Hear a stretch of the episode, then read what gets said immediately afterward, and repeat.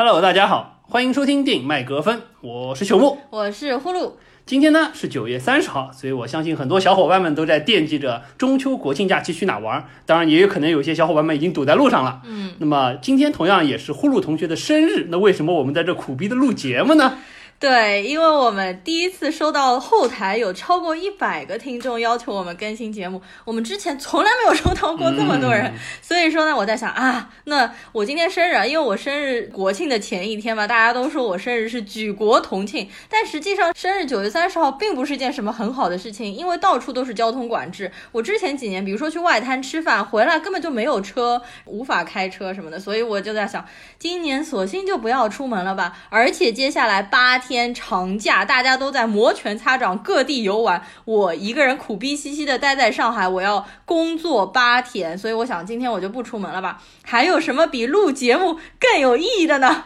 所以我们就留在家里给大家来录节目。然后我还想说，我的生日其实和张爱玲是同一天，然后今天正好是张爱玲诞辰的一百周年，我觉得就也还蛮有意义的吧。而且我和张爱玲都是上海人，她家的常德公寓离我家也很近，然后我原来读的中学就在常德路上。因为我今天看到很多帖子都在讲张爱玲，所以我就有感而发，稍微讲一讲。而且我最近正好又重新阅读的张爱玲的两本短篇小说集《倾城之恋》和《第一炉香》，因为我原来看的时候，当时年纪还很小。大概就是中学的时候，真的是看不懂。现在再看，部部短篇小说都惊为天人，所以我其实现在也蛮期待许鞍华的《第一炉香》的那部电影。虽然说我现在看过预告片了之后呢，大家都说感觉像第一炉钢，对吧？但是我还是挺期待那部电影的。好，那么我们今天呢，既不聊呼噜同学，也不聊张爱玲这位伟大的女性，我们来聊另外一群伟大的女性，就是《中国女排》这部电影啊。你这个现在改名叫夺冠了，这真还是厉害啊！可以。好，那么夺冠这部电影呢，是上周五上映的，我和呼噜呢是周六去看的。要不我们先来说一下看完了之后各自的感受好了。好的，我当时看完这部电影呢，第一的感觉就是我完全不像在看一部电影，因为整部片子虽然时长有一百二十五分钟、一百三十五分钟，对吧？但是当中有非常大的篇幅是一直在描写排球比赛，让我感觉有一点像看纪录片，但是又和纪录片不完全一样。所以说在看三场比赛的时候，可能说头两场我还是聚精会神的，但是到第三场我就已经在放空了。然后当中有很多遮遮掩掩的部分啊，比如说口型对不上啊，名字对不上。创啊，等等的一些，包括改名的风波，所以整部电影看下来，我自己的感觉呢，就是我在豆瓣上也就是打了三颗星这样的一个水平，而且整部电影给我感觉前后割裂的非常严重，当中有很多人物的背景呢，交代的也不是特别的清晰。呃，对我整个片子看完的话，感觉可能也就是一个三颗星的样子。就我觉得稍微好一点的是，有一些人有一些演员的演技，确实，比如说巩俐对于郎平这个角色的还原，看得出来是下了苦心去钻研的。包括说郎平的女儿白浪去饰演青年时代的郎平，也是让我觉得蛮惊喜的。呃，再加上一些现役的女排球员对于自己本色的一个出演，我觉得也还不错。那么相对而言，就是说其他的，包括情节方面，确实比较零散，而且有一些。前后是对不上的，包括对于人物的塑造，实际上割裂感特别的明显，尤其是在郎平这个角色上。再加上说，我们刚才说到，就是在赛场的还原这一块儿，它既没有说像一部电影这样有一个很好的高潮突起的这么一个状态，它又没有说你肯定也是比不过现场我直接去看高清的这个赛场重播那么好，紧张感和刺激感都没达到，就有一点。四不像的感觉。对的，我后面看球赛的时候，实际上就走神了，因为我也不是排球运动员，可能只是在中学的时候打过排球而已，但是对它上面的技巧并不是很知道。所以说，对我而言，可能中日、中美、中巴这三场比赛，如果调一个顺序来说的话，衣服换一换的话，我可能真的区分不出来他们在技术方面有什么特别大的区别。好的，那么接下来呢，我们还是按照惯例先介绍一下影片的基本信息。好的，这个影片就没有什么基本信息可以 介绍啊。前面说了，豆瓣反正七点三分嘛。然后目前在国内上映是第六天，目前的票房是二点七六亿人民币，应该算是不是特别好理想的一个成绩吧。然后预测内地的总票房可能会达到七亿人民币，就的确连十亿都达不到。它可能改档了之后，不放在春节档，放在暑假，放在这个国庆档来说，真的和这部片子本身的气质也不是太相符。而且加上。姜子牙明天就要上映了嘛，估计也会分流掉一部分的票房。那么顺便说一句啊，八佰到现在还在上映，现在已经在国内上映了四十一天了，然后现在已经超过了我们当时所说的预测票房，已经到三十一亿人民币了。是八佰的这个强势还是一直在延续。嗯对对对相比而言，这个夺冠就比较尴尬。嗯确实，这部片子可以看得出来，当时定在国庆档有非常明显的商业考量。你这部片子也许放在国庆档真的能冲到二十亿以上，可能你。说春节档吧啊，春节档，春节档对，但是放到国庆档的话，我觉得一个是首先有一个大前提，就是本身二零二零年本来是个奥运年，现在不是奥运年了，我觉得这个就是一个比较尴尬的点。再加上，实际上这部片子当中我们可以看到，陈可辛实际上给了一些镜头，明显是为了春节档全家人可以去看。一方面，这个主题就是很多代人。不同的六零、七零、八零、九零，可能都有各自对于女排的记忆。嗯，包括当中有一个女排和家人团圆的，就八十年代女排那一段，对这个场景明显就是说是为了在春节档特意设计出来的，而且时长还比较长。但是因为不在春节了，放在国庆那一段就显得特别的冗长。而且另外这个片名实际上从中国女排再改到夺冠，实际上中国女排我们还能很明确的知道这部片子想拍的是一个什么东西。但是夺冠这个名字出来，说实话我不是很清楚这部片子到底想。展现的是什么而且我个人整个好吧，这个这个好像有点厉害。而且这部片子实际上整个看完了之后，我们觉得更像是一个基于郎平自传去做的这么一部片子，反而和他本来中国女排的这么一个题目也好，和夺冠的这么一个现在的题目也好，都有一点相去甚远。而且你还记得吗？就是夺冠当时那个《我和我的祖国》里面，徐峥导的那个嗯短片，其实名字就叫夺冠，然后两个名字还重合了。对的，对的，有一那个短就改得片我当时还有点尴尬相当不错。对，嗯，对的。然后呢，本片的导演是陈可辛。其实距离陈可辛上一部自己导演的电影已经过去好多年了。他上一部应该是二零一四年时候的《亲爱的》，就是赵薇主演的那一部。然后再前一年呢，就我们更加熟悉的《中国合伙人》。那么在这几年当中呢，他其实是监制了两部大家耳熟能详的电影，一部就是《七月与安生》，另外一部就是《少年的你》。当然，导演都是曾国祥导的。那么这些电影呢，实际上在总体的国民认知度啊、口碑都非常的不错。再加上他早年还有一些我也非常喜欢的电影，比如说黎明和张曼玉的《甜蜜蜜》，梅艳芳、张国荣演的《金枝玉叶》，包括他早年还拍过一部恐怖片，叫做《三根》，我不知道大家有没有听说过啊？是一部香港、韩国、泰国三地合拍的恐怖片。那部片子里面负责香港的部分，那肯定就是陈可辛来导的。负责韩国的那一块呢，是我还蛮喜欢那个韩国导演来拍的，叫做金枝云。因为我最近正好看了他两部恐怖片，一部叫做《看见恶魔》，还有一部叫做《墙花红莲》，都是我觉得蛮风格化的那种恐怖类型片。如果大家感兴趣恐怖片的话，可以去搜一下金枝云这位导演。那么演员这一块呢，我们就不需要来介绍太多了。但是有一个比较有趣的点，就是饰演成年郎平的呢，就是巩俐；饰演年轻版郎平的呢，就是实际上真实生活中郎平的女儿白浪。那么在电影当中饰演郎平女儿白浪的人呢，实际上是陈冲的女儿。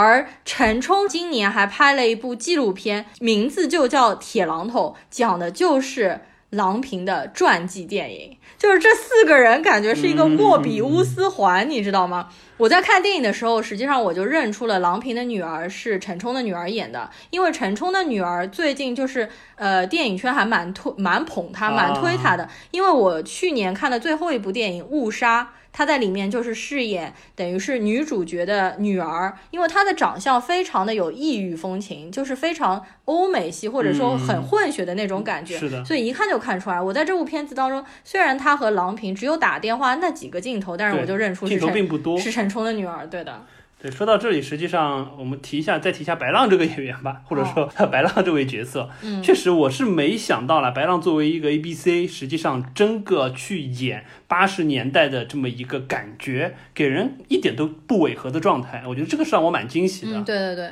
另外还有一点啊，这个呼噜看的时候一直和我说，因为我们知道陈忠和这个角色之后，零八年的那个时候是黄渤演的，八十、年代的时候是彭昱畅演的，对。然后呼噜觉得彭昱畅在这个里面感觉和黄渤有惊人的相似之处。对，说实话我是没有感觉到的，啊没有吗？不知道听众们有没有觉得这个有这个相似点？我觉得太像了，好吗？就是黄渤的镜头，后来一下子切到那个几十年前，彭昱畅出来的时候，我没认出来是彭昱畅啊，因为他那个故意嘟着一个嘴，然后他的发型也是完全黄渤的那个发型，然后说话的那种口音，我是看了一会儿我才认出来是彭昱畅，包括他当中其实有很多模仿黄渤的小动作和眼神，我觉得特别特别的像。OK，那么我们影片的基本信息，要不就先说到这儿吧。接下来我们开始聊影片的正式内容。嗯，呃，我觉得这部影片我们就按照时间线吧，因为它主要分为三段嘛。嗯，那我们就从这三段它的情节开展，以及这三段分别对于人物的塑造来稍微聊一下好了。嗯，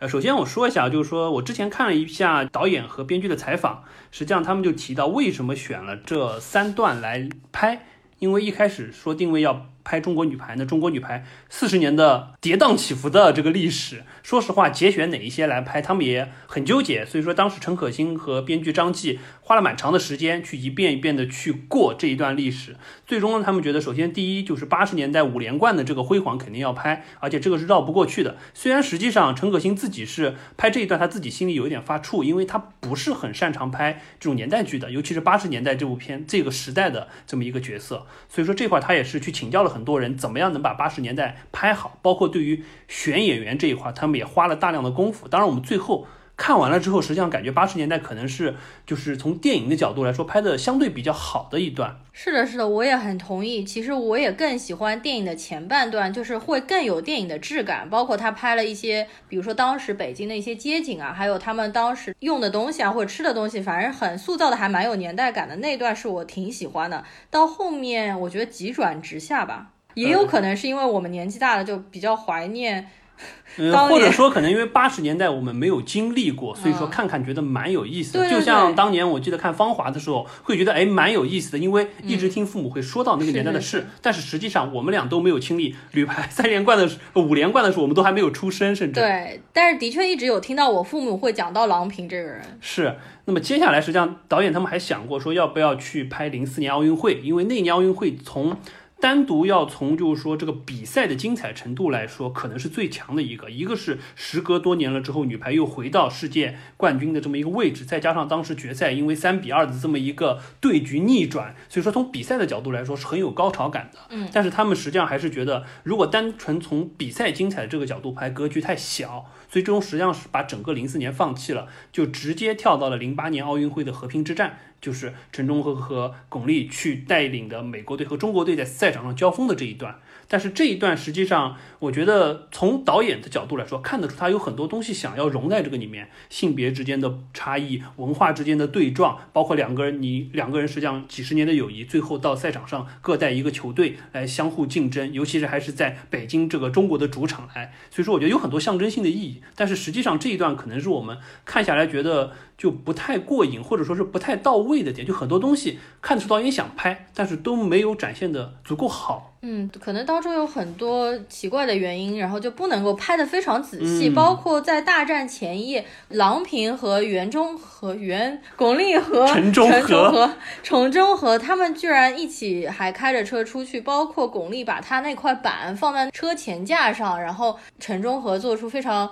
大叫风度，说我不要看这个东西，然后你收起来。这段我觉得都是蜻蜓点水，根本就没有把他们当中的交情或者什么说的非常的清楚。对，就是。设计有一点过于刻意，但是实际上又不够去想要把它表现的东西挖的深刻一点给我们看到，所以我觉得这段可能是比较可惜的。实际上道理上来说，零八年这一段是可以单独拿出来作为核心，然后围绕着零八年前后来拍。而且我觉得，如果这部片子是之后再拍的话，或者说是不是当时定在二零二零年的春节档，而是说本来就是准备国庆档上映，在现在这个时局，中美的这个贸易。摩擦的情况下，实际上这一段是可以做好好的深挖，不管是多元化的碰撞也好，很多之间的冲突也好，我觉得这可能是比较可惜点，或者是从我们现在这个时局来看，觉得这一点挖的太浅了。嗯，那么最后实际上就是一六年的奥运会，实际上一六年奥运会道理上来讲，可能是所有就是说年轻的观众们最熟悉的，对于我们来说也是最近的一件事。而且我相信一六年也正好是一方面，奥运会女排重新夺冠了之后，也是郎平带领的这么一个队伍。大家会觉得，哎，当时新闻联播也有很多的报道，可能会是一个比较强的时事新闻点。再加上一六年实际上正好是《摔跤吧，爸爸》在中国上映大火的时候，所以说大家就会觉得，哎，那可能这个时间点就是当年要立项想要去拍，可能想把它当做一个就是类型片来拍的一个可能性。只是说这部片子最终在一六年这一块，我觉得好处是让我们看到了女排的现役球员实际来参演，效果还可以。但是坏处是。因为这些演员就是自己，而且对于赛场来说，我们就更有一种看伪纪录片的感觉。实际上反而去弱化了这一段所有情节的塑造也好，或者说对于当中实际上应该去表现出来精彩点，影片当中你不说蜻蜓点水，甚至都没有点到，让我们觉得最后一段就虎头蛇尾，我就感觉好像突然从电影。变成了一个伪纪录片，是的，收尾的非常草草。嗯，是的，我也是这么觉得。好的，那么到此为止呢？基于就是说四十年的历史，呃，导演和编剧就精选了这三段，然后作为三个章节来展现。那么当中我们可以看到，知道很明显的一个串线的人物，实际上就是郎平。这也是为什么我们感觉这部片子上更像一个《郎平传》的感觉。那我们接下来呢？但是其实作为《郎平传》，郎平为什么出国啊？为什么回国？他当中其实很多都没有交代清楚。对，这个实际上是最可惜的一点，就是他从郎平八六年退役了，一直到零八年回来执教当中的二十年，几乎是空白，没有去交代。实际上，对于如果说想把当做《郎平传》来看的观众来说，对于这个人物当中发生了什么，以及他个人心路上的转变，就缺了很大一块。所以我觉得这部片子。实际上也不是一个严格意义上的《郎平传》，只是说郎平是一个串线的人物，我们可能更多感受到他的一个不同角色的变化而已。那么郎平这当中的这段生平，可能待会儿你要来讲。我们稍微补一下好了，我会稍微稍微补一点。呃，我们还是按照章节来说吧。我们先说第一个章节，就是八十年代女排五连冠。那么比赛实际上就是落到了八一年第三届世界杯的时候，中日比赛的那一场。呃，首先我觉得八十年代整体给我的感觉是相对最完整的一个，从他们女排开始建队训练，怎么样在地狱般的训练当中磨练自己的技巧，并且最终走向了赛场，拿到了冠军这一块，我觉得相对而言，不管是对于人物的描写也好，对于情节的铺设也好，让我觉得，哎，至少是一个独立的、相对完整的章节。嗯，我觉得也是啊，就是我前面所说的那个年代感制造的，我还挺喜欢的。然后里面的人物的造型啊，包括一开场的时候。应该是有一个人带领彭昱畅进去参观教室的时候，会介绍这是谁，这是谁。那段我觉得拍的非常的利索，而且把每个人物他们的，比如说擅长的点，全部都交代的非常清楚。嗯，然后那个时候呢，就出现了达康书记，也就是吴刚饰演的，其实是袁伟民，但是他其实那边应该是做了一个剪辑，就故意剪掉了。说这是谁就不用介绍了吧？这种对，然后马上就把镜头切掉了。而且他们当中，我们发现有很多次口型严重不符，就是而且我们看的是剧目，所以说明显到我都已经看到有十几处就是嘴型完全对不上，他可能有几秒钟之长的时间，然后才慢慢对上。我怀疑是不是配音都是后期再重新配的。对，因为这部片子在改名风波之后，实际上是有一大串的这个。相关的人物在反对这部片子，不管是情节也好，或者说是对于人物的刻画也好，所以被迫拍完了之后又做了大量的调整，怎么样去把一些该隐掉的东西隐掉，把一些该替换的东西替换掉，这让我们实际上在电影的观感上实际上非常的不舒服。然后当中呢，就一直我是带着问号看下去的，因为其实饰演陈忠和的彭昱畅，他进来了之后，我一直不知道他到底是一个什么身份进来的，他到底又是谁？然后一直看到当中，我还是觉得很疑惑，这个人是随便组织上就找过来的一个，他到底是有排球基础还是没有排球基础，还是随机分配过来的一个人，也没有交代。到他后来和袁伟民就是那场戏，就是他们在一个黑黑的房间里面，袁伟民说：“我现在就安排你过来做陪打。”陪打教练，呃，据说陪打教练这四个词也是后来改的，本来是叫陪打，但是要把两个词改成四个词，因为这样听上去更尊敬他，然后更有礼貌，所以就改成陪打教练。我当时就觉得很疑惑啊，就是说他饰演的这个角色为什么是一个默默无闻的人，直接到了女队当中，国家队当中就可以直接上升到了一个陪打教练的这样一个身份呢？对，实际上我觉得这一段就是对于我们这个年代的人看起来可能有一些痛苦的地方，就是我们可能知道，至少从我们八零后来说，我们知道陈忠和 OK 他是带领过女排拿过冠军的这么一个教练，但是当年他怎么样进入到女排的这个环境当中来？因为他本来实际上。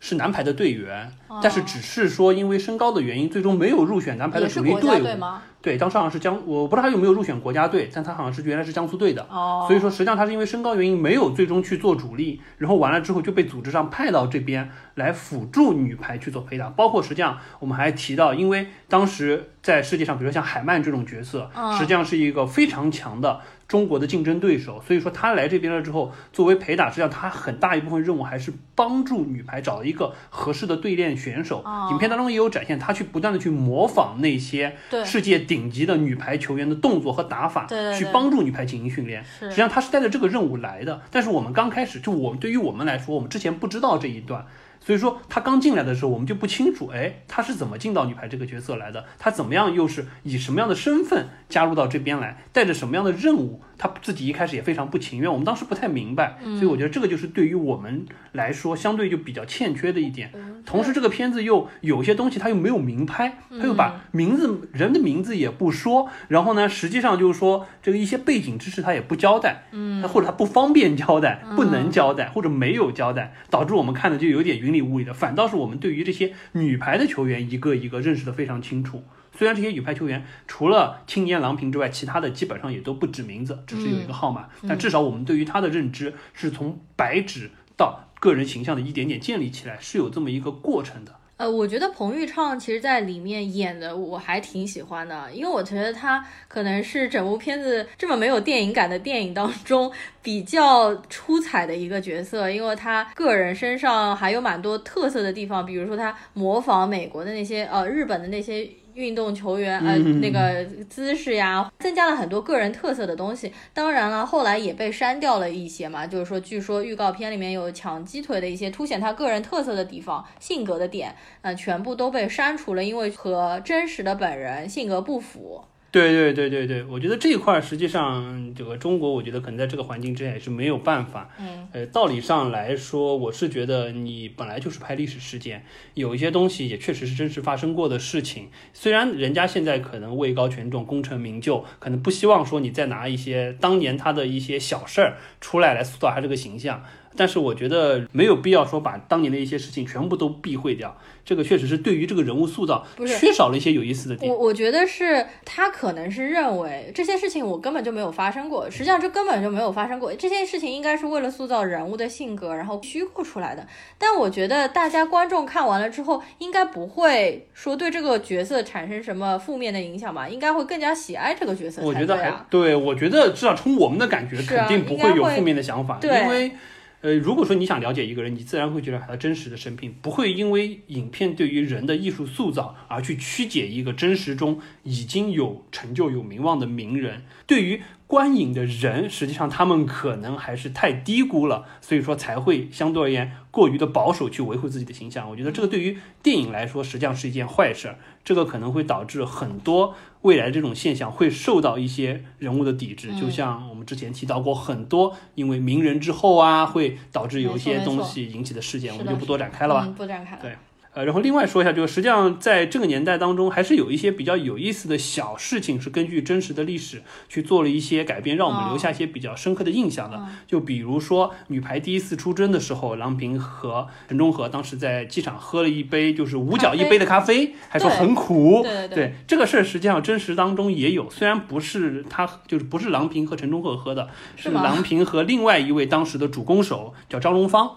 呃，他俩实际上是在机场喝了一杯咖啡，哦，然后呢，之后他们如果说就有比赛出征，他们会在机场碰到的时候，实际上他们都会有一个就喝喝杯咖啡讨讨彩头的这么一个感觉。对，所以我觉得这块还是蛮有意思的一个点，而且让我们印象比较深刻的一点。对的，我觉得其实拍机场那一段，包括他们喝咖啡，我觉得都特别的有趣。我甚至希望他们把赛场的可以缩短一点，多拍一点那个时候的年代感啊，比如说他们第一次出国的那个感觉，到达了美国之后的一个心态，是这些其实都没有塑造吗，就直接我其实更希望是文戏方面可以更多一点，赛场的环节可以再缩短一点会更好。是没错，实际上从整个片子的感觉来说，我觉得导演是有刻意想不把这部片子作为一部体育类型片来拍，它实际上更多的是想展现人物和这个人物背后所表现的不同的时代精神。这个“中国女排”四个字，在不同时代可能代表着不同的意义。但是很可惜的是，该表现意义的地方，有些时候没有办法充分的去表现，反倒是赛场让我们觉得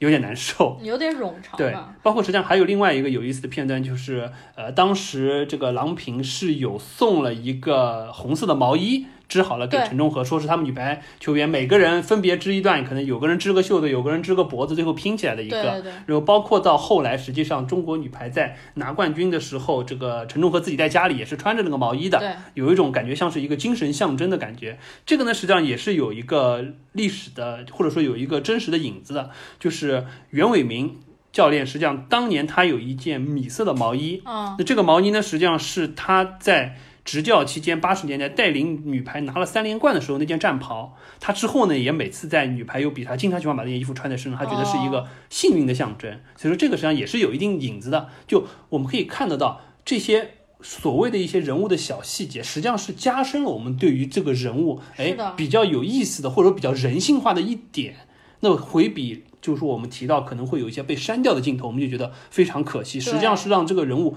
真色的部分被去掉了，对，显得人物更加扁平了，就感觉对，就我觉得是蛮可惜的一点。呃，然后另外我们再提一下，我们就整个训练这块我们就不多说了吧。这个整体这一块，我觉得大家看的也是比较爽的。包括就是说，我觉得刚才我们也提到，白浪实际上对于青年郎平的塑造还是相当好的。我觉得能看得出，就是那个年代的运动员。有一种不服输的劲儿，而且那个时候，因为就是整个中国女排的精神，也确实是有这种感觉。那个时候实际上就是有一种集体大于个人，为了祖国的荣耀，实际上每个人就是我们可能确实现代化的技术不够，装备器材不够，我们通过更强的、更魔鬼怪的训练，就是模仿了当时呃日本这个大松博文的那一套魔鬼训练法，不断的去压榨自己的体力极限，然后去达到一个更高的技战术水平。当然，这个实际上最终导致的结果，我们知道，对于运动员个人的伤害是非常大的。嗯，但是回过头来，至少就是说那种精气神，我们可以看得到，在女排的身上表现得出来。嗯，但实际上就是说，我们到了比赛就中日决赛的那一场，呃，我觉得有有有一点比较可惜的就是，呃，第一，我觉得他没有去把世界杯的这一个比赛的呃赛制和就是说女排在夺冠的路上的那些精彩点展现出来，过多的放在了决赛那一场。就女排三大赛是奥运会、世锦赛和世界杯。世界杯是相对比较特殊一个，它首先它是放在就永久在日本举办的一场比一个比赛，而且世界杯它是采用一个单循环积分制的，所以说实际上它不是说是那种淘汰制。那么当年八一年就是说第三届世界杯。中国女排首次拿冠军的那一场，打到日本队决赛的那一场，嗯，实际上按照当时的积分，嗯，中国队已经是冠军了。哦，所以说那场比赛输，中国也是冠军，赢也是冠军。只是说你如果说输了，你这个冠军拿的不太好看而已。所以说，我觉得这个就是我刚才说的，为什么比较可惜。前几场中国队一路披荆斩棘获胜过来当中的心路历程和这么多年来。苦练之后，在赛场上最终能一步一步绽放荣光的东西，一点都没有交代，只是集中在了最后一场。我觉得这个是第一个可惜的点。第二个可惜点就是，实际上对于。整体上来说，就怎么样去体现中国队在最后一场我们要赢要赢得漂亮，拿冠军要拿得漂亮这一点，我觉得塑造的不是特别的好。我们可能感觉的比较有意思，就是啊，当时的比赛场场馆是那样子，比赛的打法可能是这样子，但实际上对于女排的那种劲，包括当时袁伟民非常想要说一定要这场比赛拿下来，包括当中实际上有一场就是说他们最后要差点被日本队反超，实际上当时教练请求了暂停，把他们下来给他们打气的这一场，当时我记得看过一个一个。一个一个采访说，这个袁伟民是大吼着说说，如果输了这场球，就等于做了夹生饭，相当于是，相当于就是你这个小孩就是赢得不漂亮，对，你的饭是能吃，但是实际上你没做熟，就像你冠军，就像你冠军你是拿了，但是你最终拿的不漂亮这种感觉。实际上我觉得这是一个蛮好的点，但是实际上在现场我们看到，第一词是有被改的，第二就是说本身的这个感觉实际上不是很强，再加上。呃，这个吴刚饰演的达康书记的这个状态啊，我觉得就还不是特别有那种体育教练很强。当然，我不清楚，呃，袁伟民教练当时在赛场上实际的情况是怎么样，但是给我们看下来感觉就是好像那股劲儿鼓的不是很到位。我们也不能感觉到，就是说女排实际上一路已经很辛苦了，到了这一场还是要拼，一定要让我们中国这个冠军拿得漂漂亮亮的这个感觉。没错，那场戏也是我比较想吐槽的点，就是我觉得电影好像刚刚开场还没多少，好像他们还没有经历过怎么样的比赛。为什么吴刚饰演的这个角色马上就开始硬上价值，开始满嘴跑鸡汤？包括他把他们喊过来的时候，背景音乐一下子就起来，一下就煽情了。一般的电影不是这种煽情段落，应该是到电影的中后段才开始的嘛？为什么这部电影一开头就开始煽情？我就不能接受。包括他当时的嘴型也对不上，我怀疑那边是不是台词都改了，还加上了音乐，所以整段感觉就非常的突兀。是的，没错，所以我觉得这场比赛实际上是让我们感觉，就八十年代最后这个尾收的不是特别漂亮，或者觉得收的不是特别过瘾的一个感觉。然后另外就是当时他们赢了这场比赛之后，哈曼就出来了，是吗？嗯，海曼，海海曼，海曼，对。然后这段就突然之间好像他是过场人物，就是随便出来交代一下，我出个场就可以了，我跑个场就可以了。对，实际上就是说。本身这个八十年代这一块儿，我觉得缺失的很大的一点，不管对于新观众、老观众来说，都会有这一点。比如说海曼这个角色，实际上一直是美国当时和郎平相当于是旗鼓相当的一个劲敌的这么一个状态，包括古巴的另外一位选手刘易斯，他们三个人实际上当时是属于八十年代最强的三个主攻手。而且，所有从我们讲，哪怕我们从父辈口里也会提到说啊，美国的海曼怎么样怎么样怎么样，和我们中国的铁榔头怎么样怎么样怎么样。但是可惜的是，中国队和美国队的交锋从来在八十年代没有展现过。包括海曼这个角色，除了郎平之前说啊，这是海曼的摸高两米多少三米多少，我要吊着他的摸高去。虽然我一直没有达到，赛场上和海曼有一段这个对话就没有了，感觉这个角色对你连功能性都说不上。你让我觉得这个人的角色像是一个贴片人物，让你聊得你心里痒痒的，总觉得可能后面还有。点什么可惜，什么都没有，像是中场插入的一个广告，有点有点。然后另外我再说一个还蛮有意思的点。就是我们知道一零年的那一波女排实际上是现役球员来的，对。那么八零年那一波的女排球员，那肯定是要用演员嘛。嗯。最开始的时候，导演实际上想的是什么？他找了一批一米七八以上的模特或者演员，而且之前呢是有过一些打排球经历的。哦。然后完了之后呢，想让他们就说来练一下，看看行不行。但是可惜呢，发现完全不行。哦。第一，技术水平完全达不到。第二个最大的问题，他们说女排的球员实际上她都是属于那种腿比较粗、很有力量型的那种，从身材比例和身形上。来说完全不像，所以说最后他们说那算了，那我还是老老实实的找运动员吧。他就从国家队呀、省队啊找了，真的是初轮选了大概两千个，就是排球运动员来了之后呢，大概又经过几轮的筛选，最后留下来十几个。然后让这些演员再在一块儿进行技术的磨合，包括有一些人实际上还会存在，比如说本来是打一传位置的，但是呢，因为他可能和主攻手长得更像，所以他要改去打主攻手，对于技术还要做一些调整。又磨合了一段时间了之后，把每个人都调整到合适的位置上，磨合的更像一个团队了之后，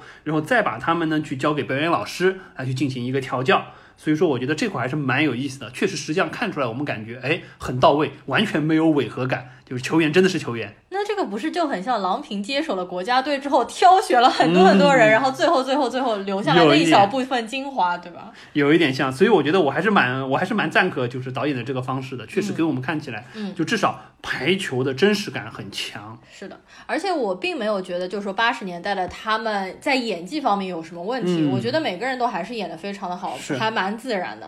对。好的，那么我们八十年代要么就说到这里吧。那接下来我们开始就往下一个阶段过渡啊。当然，过渡中间呢，我稍微穿插一些，就是说对于郎平生平的一些情况。因为实际上我们刚才也提到，你如果是把它作为郎平传来看，当中实际上有一个接近二十年的一个空白。对，实际上不止二十年的一个空白了。从八六年他退役了之后，一直到零八年都没有再说。是的。首先，我们提到本身八十年代确实女排三连冠，从八一年到八五年这个期间，确实是非常辉煌和精彩的，在我们老一辈口中是不断的提，包括那个时候女排精神也真的是成了一种就是说举国象征的东西。包括像就是说八一年女排第一次拿了世界杯了之后，当时还发行了一个邮票，就是以郎平作为主攻手扣球的一个姿态哦，去做了一张邮票。这个对我觉得这个还是确实是呃蛮辉煌的一件事儿。电影当中拍的时候，应该有郎平扣球，然后有个定格镜头。对，没错，就是那个镜头。对的，对的，对的。那么实际上呢，就是说，在这个辉煌的背后，实际上就是我们所谓第一，中国的这个举国体育的机制带来的给运动员的一个伤害。嗯，确实，你为了达成这个目标，你就是魔鬼化的训练。是所以说，郎平实际上八六年为什么那么快退役，就是因为他这五年下来浑身，他实际上是七八年入选国家队的，也就是说到这边他有七八年的时间他应该。是六一年生人还是六零年？六零年生人，对对。对对，他实际上十八岁就入选国家队了，然后完了之后八年期间，这个身上伤痕累累，嗯，所以说实际上他在八六年退役了之后，实际上就选择的是出国，而且他当时出国。相对而言还是非常苦的一点，不是说好像你是因为世界冠军球员，你是国家队的栋梁，你退役了之后给你一个非常好的环境，公派你出国，不是这个样子。实际上他出国留学的过程当中，比如说他说他在那边的生活，可能那个时候每周只能花五到六美元的样子，顿顿只能吃三明治，然后完了之后，他为了赚一点学费，赚一点生活费，他可能会在十几个夏令营兼职去做教练，就为了赚一些钱。包括说他后来实际上还有重新在洛杉矶，包括意大利那边去当球员，去赚一份球员的薪酬在这里，整个人是非常辛苦。包括他在美国期间，因为自己的很多伤病，还需要不断的去就医，这个费用非常的高，但是国家队实际上还不太愿意为他支付这个东西，所以说导致他实际上在那边生活还是比较清苦的。包括说，就是说他实际上在一直到他呃后来他是去考了体育管理的硕士，完了之后呢，又到当时叫八百万世界明星球队去任教了之后，才开始逐渐有一份比较体面的对比较体面的一个教练的收入了之后，包括后来认识了他的先生白帆，在那边结婚并且生下了女儿白浪，所以说当中实际上真的是有那么七八年非常苦的生活在国外的。哦，对，所以说实际上这一段就是说完全没有拍，所以说你可能不知道，总觉得好像你是一个世界冠军，你出国了之后一路顺风顺水对，然后给我的感怎么莫名其妙就变成美国队的教练了？就是好像。是那当时的出国潮，然后他跟着一起出去风光了一把，就电影塑造给我的感觉像是这样的，是但实际上他是非常艰辛的，是吗？对，没错，实际上就他从八六八七年出国了之后，真的有五六年的时间非常的辛苦，一直到可能第七、第八个年头，生活才逐渐好起来。包括实际上在九十年代初的时候，这个中国女排在国外有一些比赛的时候，她有时候还会去看，甚至她是挺着大肚子、怀着孕的时候去看的这些比赛。当时中国队实际上成绩不好，她也非常惋惜。所以说到九五年的时候，实际上当时郎平就会就被再被请回国任教，那个时候他三十五岁。嗯那个时候实际上本身他内心是非常纠结的，因为那个时候他女儿才三岁，所以他很不希望离开那个地方，而且那个时候正好还是他在闹离婚的时候，他和他哦，的先生白帆实际上后来是离婚了，嗯所以说实际上那段时间对于他个人来说实际上是一个重大的调整。但是九五年最终他还是回国回到国家来去去任教，而且那个时候呢，实际上刚好他回国来了之后，从那个时候开始他就就把一个就是所谓的欧美的科学训练法带回来了。九五年的时候，对，九五年的时候带回来了。因为你想，他之前在国外，一方面他在美国和意大利的球队去当过球员，包括他在就是说八百班的世界球明星队也去当过教练，他知道欧美的训练体系是怎么样的。嗯，实际上是和我们刚才提到，就是八十年代去模仿日本大松波纹那套魔鬼训练法完全不一样的方式，哦是通过一个相对比较科学的，嗯根据你每一个球员自身的技战术特点来制定的科学计划，而不是说一味的把每一个人炸到最后一滴血都耗尽，达到的这么一个技战术水平。所以说，在那个时候，他就花了很大的功夫，想要去把这套东西带回来。确实，一定程度上也改变了九十年代中国女排当时的一些训练的方式也好，或者说组建球队的一些理念也好，我觉得这个还是蛮缺失的一块儿。那么等于在电影里面，其实这一块儿完全缺失，完全没有拍。九五年的时候，他第一次回来当国家队的教练，这一块儿是没有的。等于电影里面给我们塑造的感觉，已经是在一零年之后，他才第一次回国做了国家队的教练，那个时候才进行改革。是没错，实际上他九五年回来任教，经过三年他的这么一个努力，确实当时在九八年亚运会的时候，中国实际上就在决赛战胜了韩国队。啊，也就是说，他相当于是他觉得他当时顺利的把中国队的这么一个颓势逆转了回来，并且可能中国女排又带上了可能能持续冲击冠军的这么一个正轨。所以说，九八年之后，实际上他就。相当于是功成身退的方式，哦他就辞去了主教他主要练的职务，是要回去陪他陪女儿儿去了，对，对，陪女儿去了。实际上，我觉得这个是很正常的一个事儿。那么再往后，实际上就是到了零一年的时候，是陈忠和正式去执教了中国女女排，嗯。而且陈忠和因为本身他这个角色，实际上是我们因为熟悉他的人都知道，他是一个相对比较内敛和儒雅的这么一个教练，实际上比较像呃呃叫李安。不不不不，就是八十年代。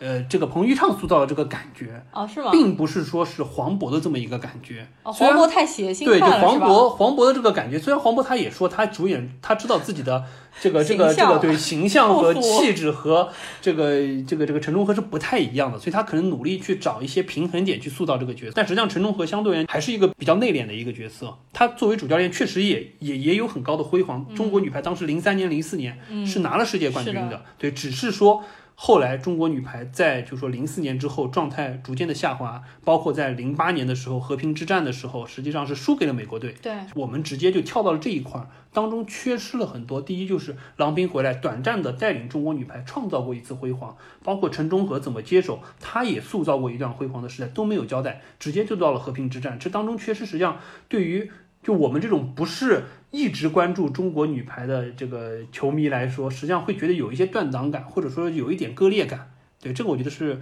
呃蛮可惜的一点。对我也是电影之后，我去看了一些资料，我才知道原来的当中有这么多分分合合的故事，但是在电影当中就不是一笔带过了，就完全没有提到这一点。是，然后零八年奥运会失利了之后呢，实际上陈忠和也就卸任主教练了。然后之后呢，从零九年开始，这个中国队是陆陆续续四年之内换了三个主教练都不行，因为那个时候中国队确实是就有点青黄不接的状态，哦中国女排就一直找不到一个好的。就是说团就是比赛队伍和这个技战术水平这么一个状态，所以说实际上是在一三年的时候，郎平就再次被请回来，嗯去执教中国女排，也就是我们看到的所谓他要带来这么一套就大中国队的这么一个训大国家队的训练方式，嗯以及他对于球员的培养，我们不再是说一味的拼命打球，你先做好一个人，整整这些理念带回来了。所以我觉得这一块儿，当然影片当中体现的就是说，郎平实际上为什么愿意回来再次执教，确实是受到了因为癌症去世的。老的五连冠时代的中国女球员、叫陈招娣，她因为癌症去世了之后，是这个事儿可能是给她最大的触动，让她下定了决心。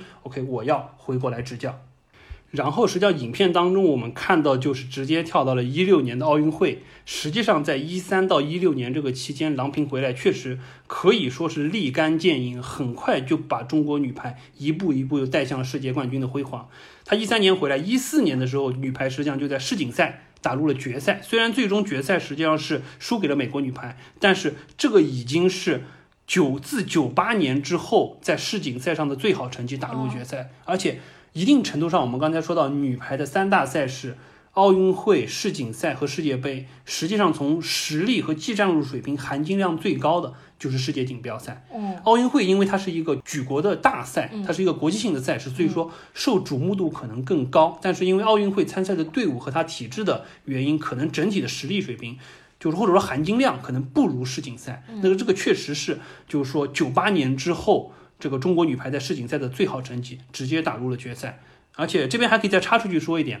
这个世锦赛的时候实际上是输给了美国女排。嗯那我们刚才也提到了，在零八年奥运会的时候，郎平带领的美国队实际上是打赢了中国队，但他最后呢，实际上是在决赛的时候输给了巴西队。也就是说，大家说有一个有意思的也，就是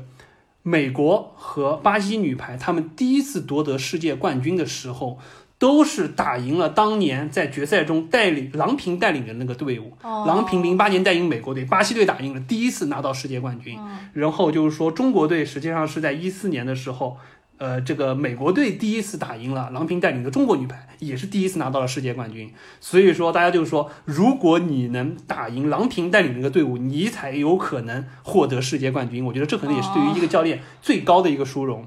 那么 OK，实际上接下来在一四年之后，一五年中国女排就在世界杯也拿到了冠军，而且就是我们刚才提到，实际上是八一年世界冠军之后，嗯然后之后再往后就是要到零四年，中国队又在世界杯拿了冠军，零四年之后再也没有在三大赛事当中拿到冠军，所以说实际上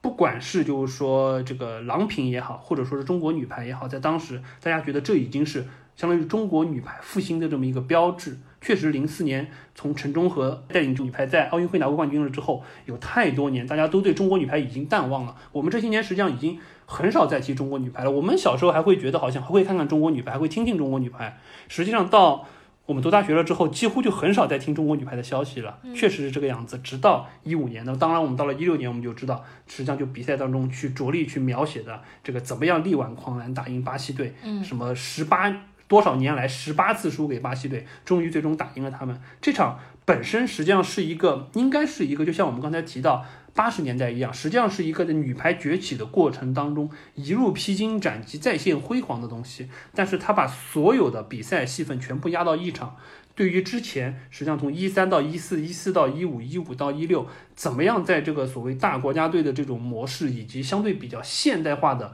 就是说训练，包括高科技手段对比赛分析指导的这么一个过程，全部浓缩到一场比赛，我们实际上看的不太过瘾，或者说看的有一点加快节奏跟不上的感觉。所以说这个我觉得可能是相对蛮可惜的。我们确实整场比赛看下来，就更强的感觉是好像你给我看了一个录播回放集锦。又看到了这些现役的球员重新在摄影棚里重演了一遍他年当年夺冠的这么一些镜头而已，实际上反而没有让我们深刻的感受到郎平带给中国女排的那些可能能积淀下来改变这个中国女排未来走向的力量。包括像郎平，实际上当年她一六年比赛结束了之后，她也是想我可能就辞退了吧，我觉得我的任务已经完成了。这几年确实中国女排也陆陆续续走上了正轨，现在这批球员也是相当棒的，在她的调教之下，但是。这个整个国家队还是极力挽留他，那所以说郎平现在肯定是要到二零二一年东京奥运会之后才有可能去退役。嗯，对。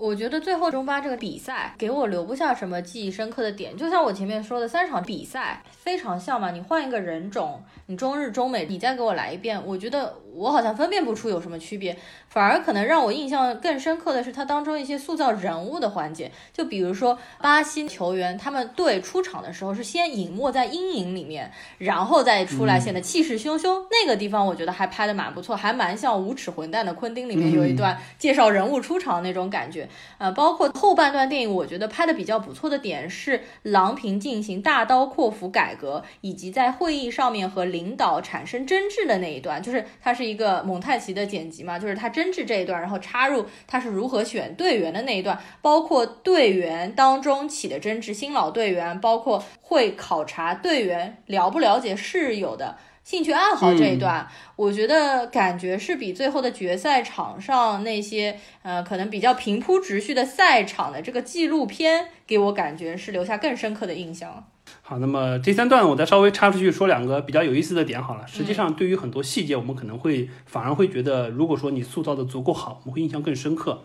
那么首先第一个就是当中有一段提到你在巴西的时候，他们。所有的球员都觉得肯定打不赢巴西队。中国女排这么多年来就没有打赢过巴西队，巴西队太强了。包括这个球员也在说，已经听到了教助教在说，在查准备明天返程的机票。呃，这个事儿呢实际上是真实的，而且当年是郎平让助教去查的。郎平当时也觉得可能真的是赢不了。确实，巴西女排当时从整体的技战术水平上就是第一梯队的，中国女排可能还是处于第一梯队末或者第二梯队头的这么一个状态，和巴西队打真的是一点心理。心理准备或者说心理能赢的这个打算都没有，嗯，所以说呢，当时确实是这么一个状态，所以说我觉得这个还是就蛮有意思的。而且当时为什么在那边就整体从球员到教练的状态都不是很好？因为呃，巴西那次奥运会大家实际上知道，实际上巴西是一个蛮乱的地方，很多国家的就是运动员去了之后都在抱怨。你说你里约热热闹闹说要准备一个奥运会，第一你场馆修的也不好，第二你这个治安也特别差。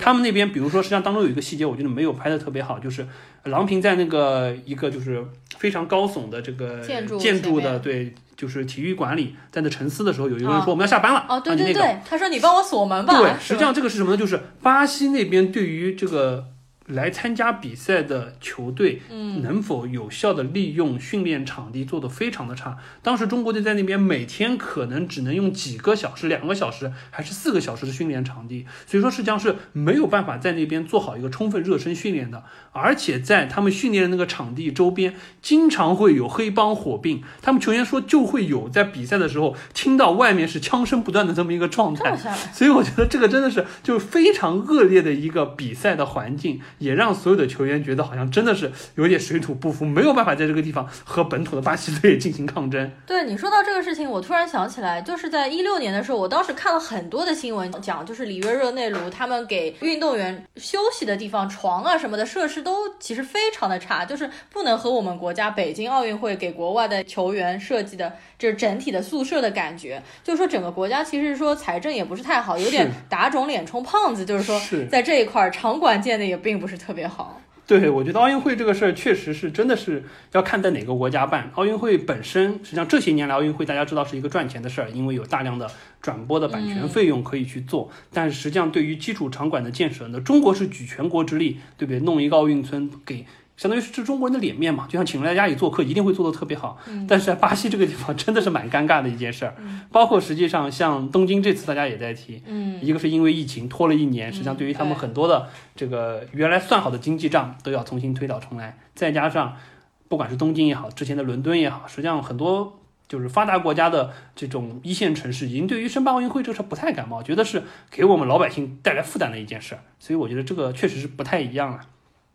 另外再提一点，还有蛮有意思的就是，我们知道，因为这一段实际上都是用现役的球员拍的，那么现役的球员拍就有一个最大的问题，他们实际上是要备战奥运的。所以说，我看了一下幕后在说，所有的现役球员整体拍摄的时间只有一周，全部加一块只有一周。所以说，当时整个摄制组真的是就事先把所有的该排好的日期排好，然后呢。所有的球员两班倒来拍，摄制组就是就二十四小时无休，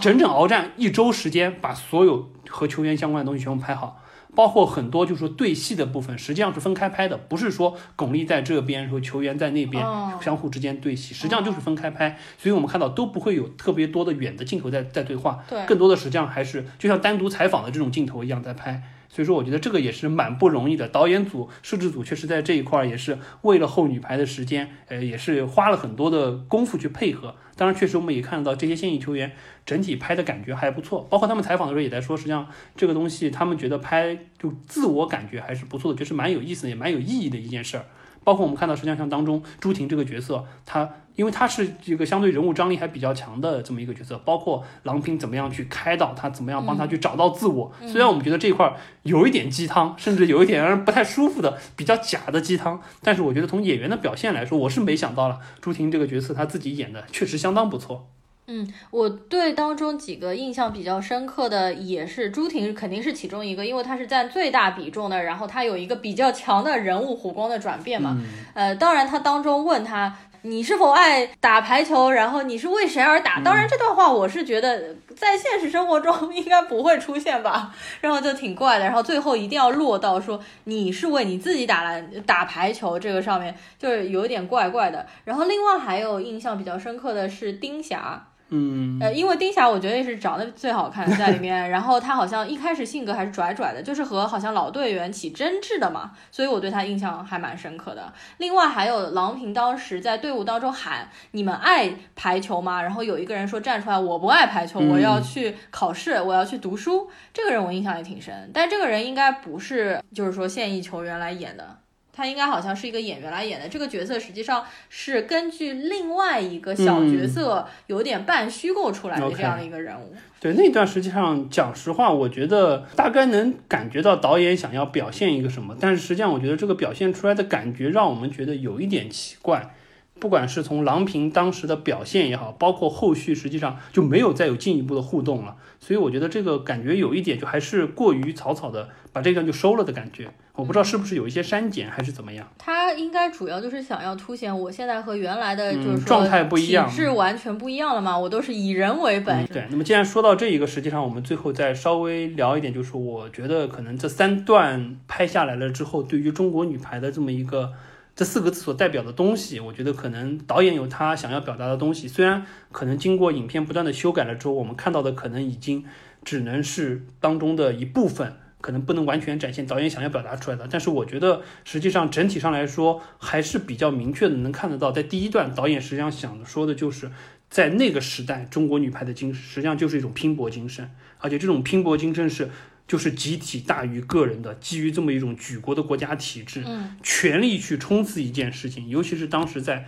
三大球上，中国确实没有出彩的地方，中国女排是作为第一个突破口。你乒乓球这东西没有什么值得可以说的东西，排球，排球才是一个真正可以，就是说作为一个体育强国需要迈出去的一步。所以我觉得这个还是比较明显的。从整个八十年代的塑造、球员训练的状态，包括郎平对于自己就是死磕的那个状态，我觉得都还是蛮好的，展现出了就是说那个时候中国女排可能代表的东西。包括我们说女排夺冠了之后，一方面就是。在看女排的那些不同的场景，工厂里、车间里、学校里，包括女排夺冠了，大家出来举国欢庆的这个状态，还是蛮好的，让大家感觉到了那个时候女排不单单是一项体育运动，实际上是一个。具有国家意义象征的事情。哦，对你说到这个，我想起来八十年代当中，后面有彭昱畅，就是大家举国欢庆，然后举着拖把，然后着着火，然后大家一起在街道上面欢欣鼓舞、唱歌跳舞这一段，现在想来真的是不可思议。是，但这个事情真的是在当年有发生过，是吧？对，是的。包括所有的人聚集在一个大的礼礼堂里面，然后拿着那么小的一个电视机在那边看。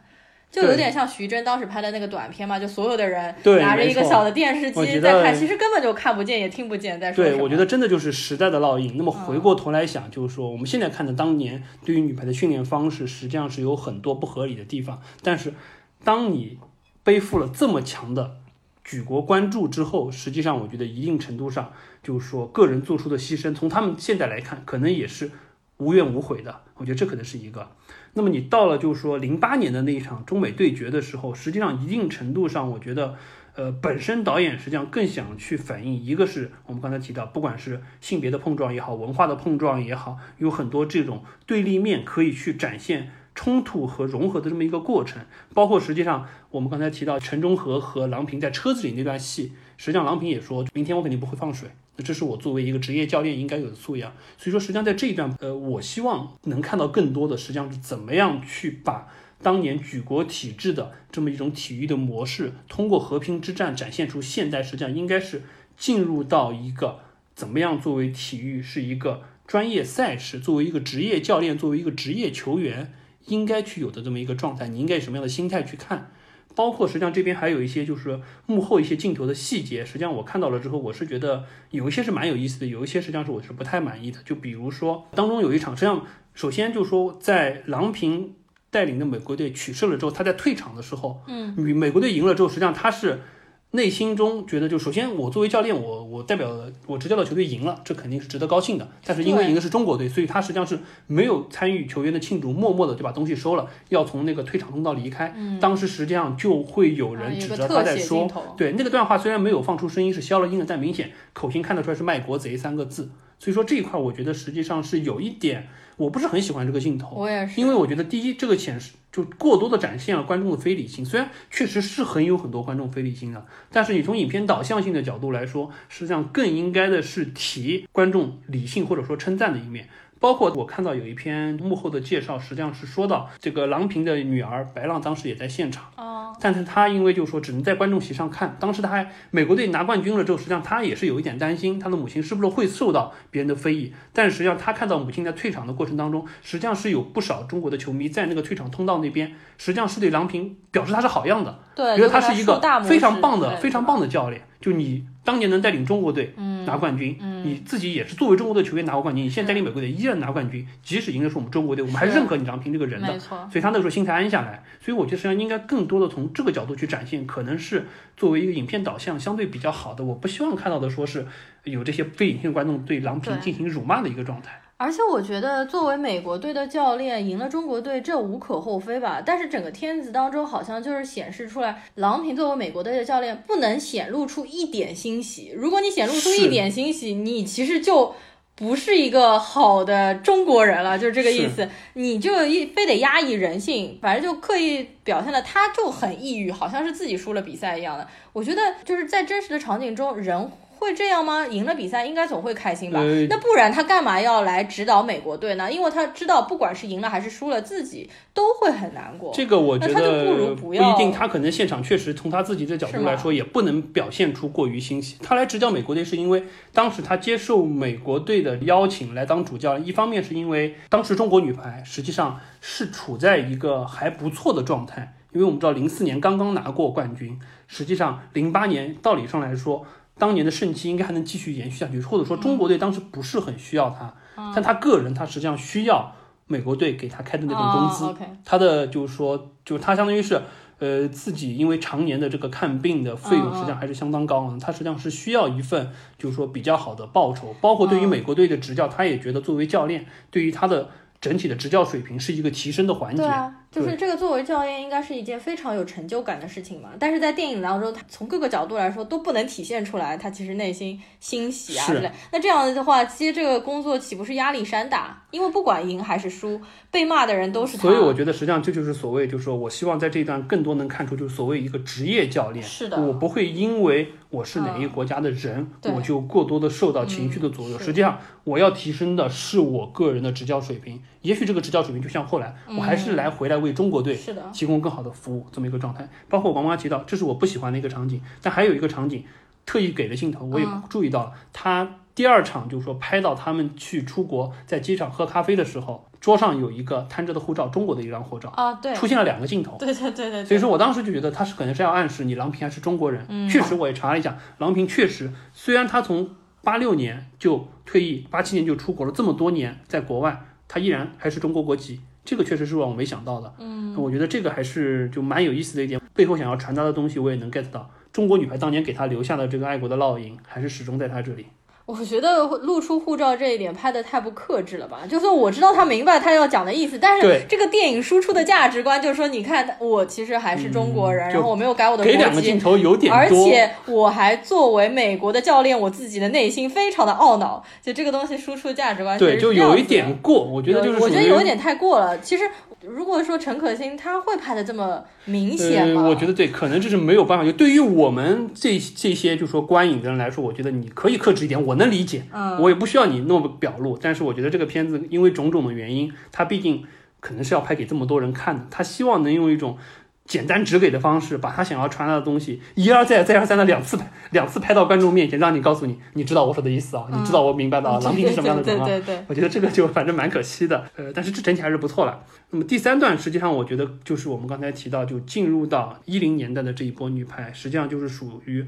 怎么样让现在的竞技体育成为一个，嗯，以科学的训练方法加上高科技指导比赛的这种模式。那这种模式实际上一定程度上是有它残酷的一面的，就是体育道理上来说，实际上是一种体育精神的表现。但是在现代高科技的加成之下，体育精神一定程度上是被削弱了的，更多的变成了一种，就人是一种工具。你怎么样在这一个相对比较好的科技手段指导比赛的过程当中，发挥最好的这么一个功效？比如说我们说的。当时赛前，这个有一个打得非常好的球员，实际上最终没有郎平带他去国家队，为什么？你打得太好了，哦人家对你研究的太透彻，也就是说，你实际上是一个透明的棋子，这就没有任何意义了。那这个确实，一方面背后实际上是有他真实的情况，就是这个球员实际上他是自己有肩伤未愈，状态不是特别好。哦，但是在影片当中给我们展现就是比较强的，就是因为你被研究透了，所以说你在现在的这套玩法当中可能就没有机会上场了。包括到现场比赛当中，实际上我们看得到当中比较好的塑造镜头，就是郎平在休息的时候再去问后面的分析结果有没有出来，应该是怎么样对于他们的技战术水平，哪一个球员实际上哪一点比较弱，掉短球或者说是找谁去打，实际上有提了一段，但是这一段呢实际上体现的不强。我觉得这一块儿实际上如果深挖一下，当然这部片子实际上时长不够了，也没有办法深挖了。如果深挖一下，实际上这段我觉得是可以作为一个比较好的。点切入进去去展现什么呢？就是第一，让大家知道现代的体育竞技比赛是什么样子，有它残酷的一面，但是也有它冷酷的一面，或者说人就是一个被数据分析的清清楚楚的一个物体，在比赛当中每个人的棋子怎么样找对方的弱点去打，但是背后实际上这套体育机制再散发出来的个人的体育精神，这个实际上是帮助中国从一个体育大国走向一个体育强国真正核心的点，就是我们说一直说中国是一个体育大国，这个可能大家都还认，但是你说中国是一个体育强国，可能大家都不认。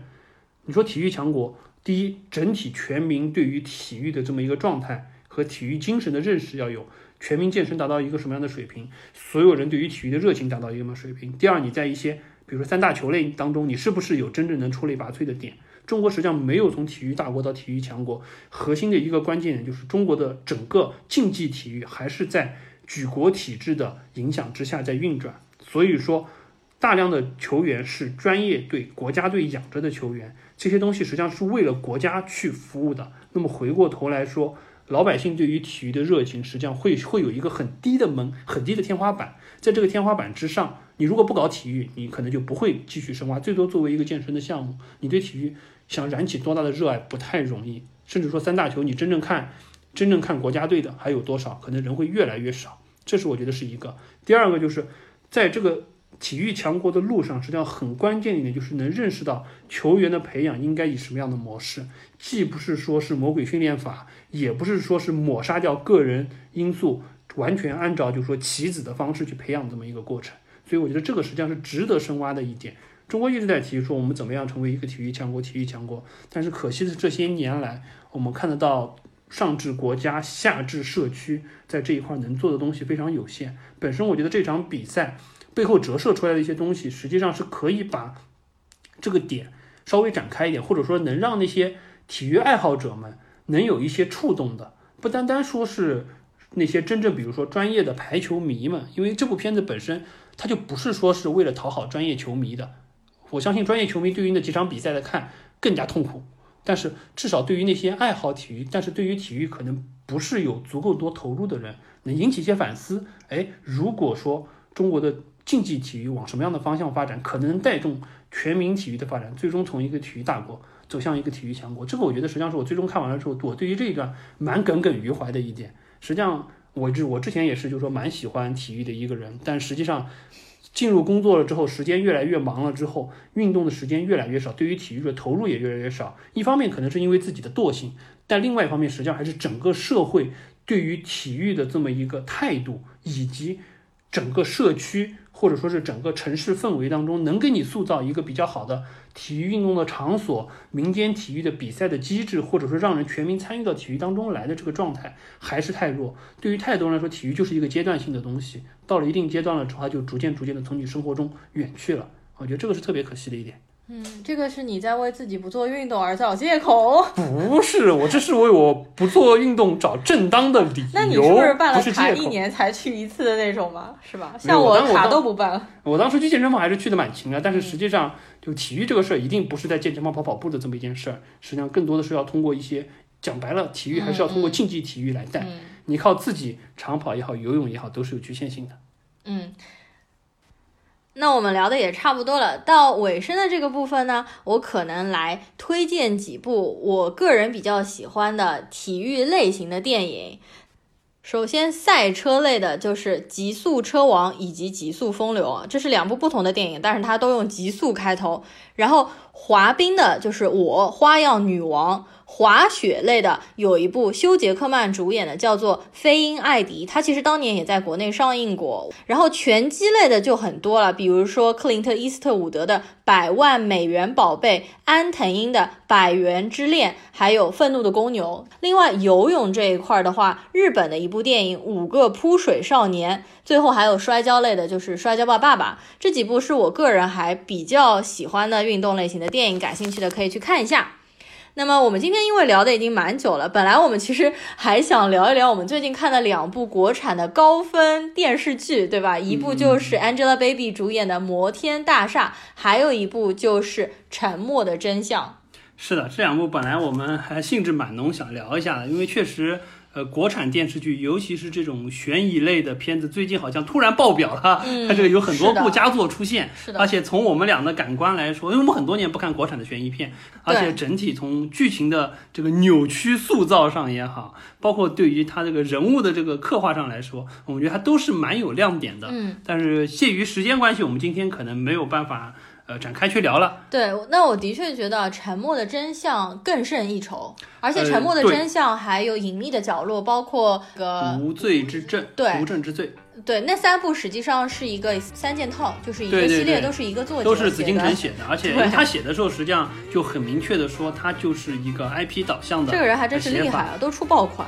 对，所以大家说他现在就是属于对吧，香饽饽对吧？改编他的剧，这个收视一定火。确实是整个塑造，尤其是《沉默的真相》整体上来看，呃，三条时间线，然后三个事件平行进行，尤其是看到第四集、第五集了之后，一下子就感觉哎，越来越扣人心弦。虽然结局我们可能都知道，但是当中发生了什么，还是会勾着我们去看，所以我们基本上一气儿就把它看完了。是的，而且《沉默的真相》里面几个演员演的都很不错啊，嗯就是大家都非常喜欢江阳嘛，对吧？一个人一己之力来抵抗整个体制，就是最后大家其实看的还是非常的感动。那我们在这边就不剧透了，嗯反正大家可以自己去看一下。好的，那么要不我们今天的节目就聊到这里。嗯赶在呼噜生日还没有到十二点之前，我们还可以稍微去庆祝一下。对的，我我现在准备去半夜三更去吃一个巧克力蛋糕，就是要胖死。那么这一期如果大家喜欢的话呢，请给我们点赞和留言。那么我们就国庆节之后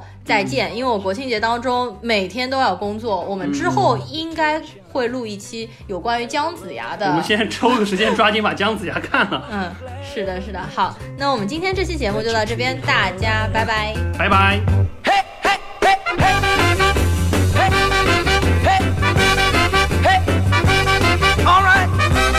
Yeah, yeah.